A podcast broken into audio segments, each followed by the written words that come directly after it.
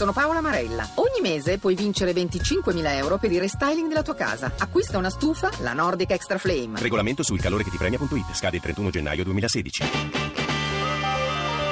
RAI GR1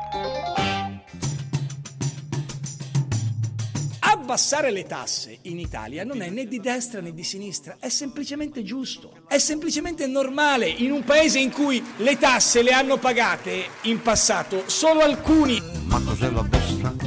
Cos'è la sinistra? Il partito sinistra non può ridurre le tasse perché il loro credo è raggiungere il potere, mantenere il potere, espandere il potere. Per espandere il potere bisogna aumentare la spesa pubblica, per aumentare la spesa pubblica non si possono diminuire le tasse. Una bella minestrina è di destra, il minestrone è sempre di sinistra. Attorno al tema fiscale sono mica noccioline, eh? Lo so anch'io che c'è in giro il tema che noi siamo quelli delle tasse. Io vi consiglierei, lo dico ai giornalisti, ai commentatori, a Renzi, dal 2000 al 2015 gli unici governi che le hanno abbassate da quelli di centrosinistra. I Brusisca sono un segno di sinistra, con la giacca vanno verso destra. Le tasse sono una cosa bellissima perché sono lo strumento stesso della convivenza accettata e civile. Ma cos'è la destra? Eravamo nel 2007 ed è passata molta acqua sotto i ponti dalla frase di Tommaso Padua Schioppa, ministro dell'economia del secondo governo Prodi. Parole che provocarono polemiche a non finire con l'opposizione di allora ed anche di oggi, quella di Tremonti e Berlusconi.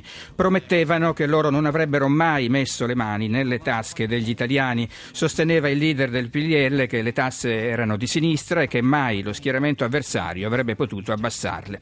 Ma Berlusconi le tasse fu costretto a metterle qualche anno anno dopo, col cuore che gronda sangue, disse su richiesta della Banca Centrale Europea durante l'estate dello spread. Oggi la polemica sul fisco attraversa la stessa maggioranza, ancora una volta Renzi e la minoranza PD. Abbiamo ascoltato Bersani, minoranza non soddisfatta tra l'altro che l'abolizione della tassa sulla prima casa si applichi a tutti, anche ai possessori di abitazioni di pregio.